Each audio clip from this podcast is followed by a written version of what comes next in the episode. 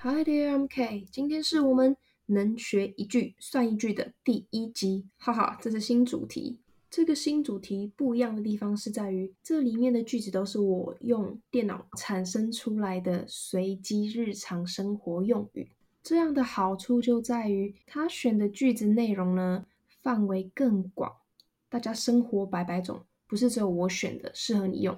那用电脑选的呢，或许更能达到不同环境下的你们的生活百态的更多细微片段。话不多说，我们直接切入今天抽到的句子。一切都很顺利，直到他出现。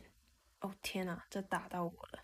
我就有这种经验，原本事情明明就做得很顺，就有人想要来帮忙，他一出现直接乱了套。但他们是好心，只是真的先不要。心里就会无限重复这句话：Everything was going so well until you showed up. Okay, everything was going so well until you showed up.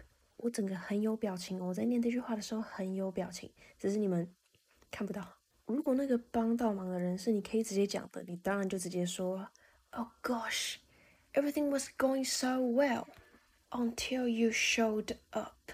你到底为何来闹？接着。 我来做自然的连音示范。Everything was, thing was, thing was, s going, s going，有点像 s going。No, no no, s going. Everything was s going, thing was going. Everything was going。你先放慢速度，把连音练好之后再加速。Everything was going so well until he showed up. The up, the up。这边的 show up 就是出现，到底为何出现？All right。Everything was going so well until he showed up。下次如果你真的遇到别人帮倒忙，呃，就就祝福你，但一定要记得想起这句话：Everything was going so well until he showed up。That's it。在我结束今天这集之前，我要先来回应一则听众的回馈哦。我超喜欢看听众留言，我每次登录后台第一件事情就是打开听众留言，看看有没有听众回馈，然后接着我们来回复他。他说：“国语都是，国语都是，国语都是一字一音节，而英语却是有连音现象。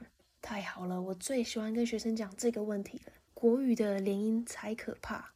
外国人学一句中文，假设他学‘我现在马上过去找你’，他在台湾就会听到‘我下一马上过去找你，归归归找你’，我下一马上过去找你。”他到底曾几何时学过 shy 跟忙归，所以他完全听不懂。我 shy 马上归找你，这就是中文的连音极致吧？所以每一个语言，我相信它都有它自己连音的部分，因为这是很自然的。人讲话快，它自然就会有连音，就是这个样子。期待下一则听众留言回馈。好的，文字档的部分一样会打在叙述里面，让你反复练习。Okay, it comes to the end. I'm gonna see you next time. Bye bye.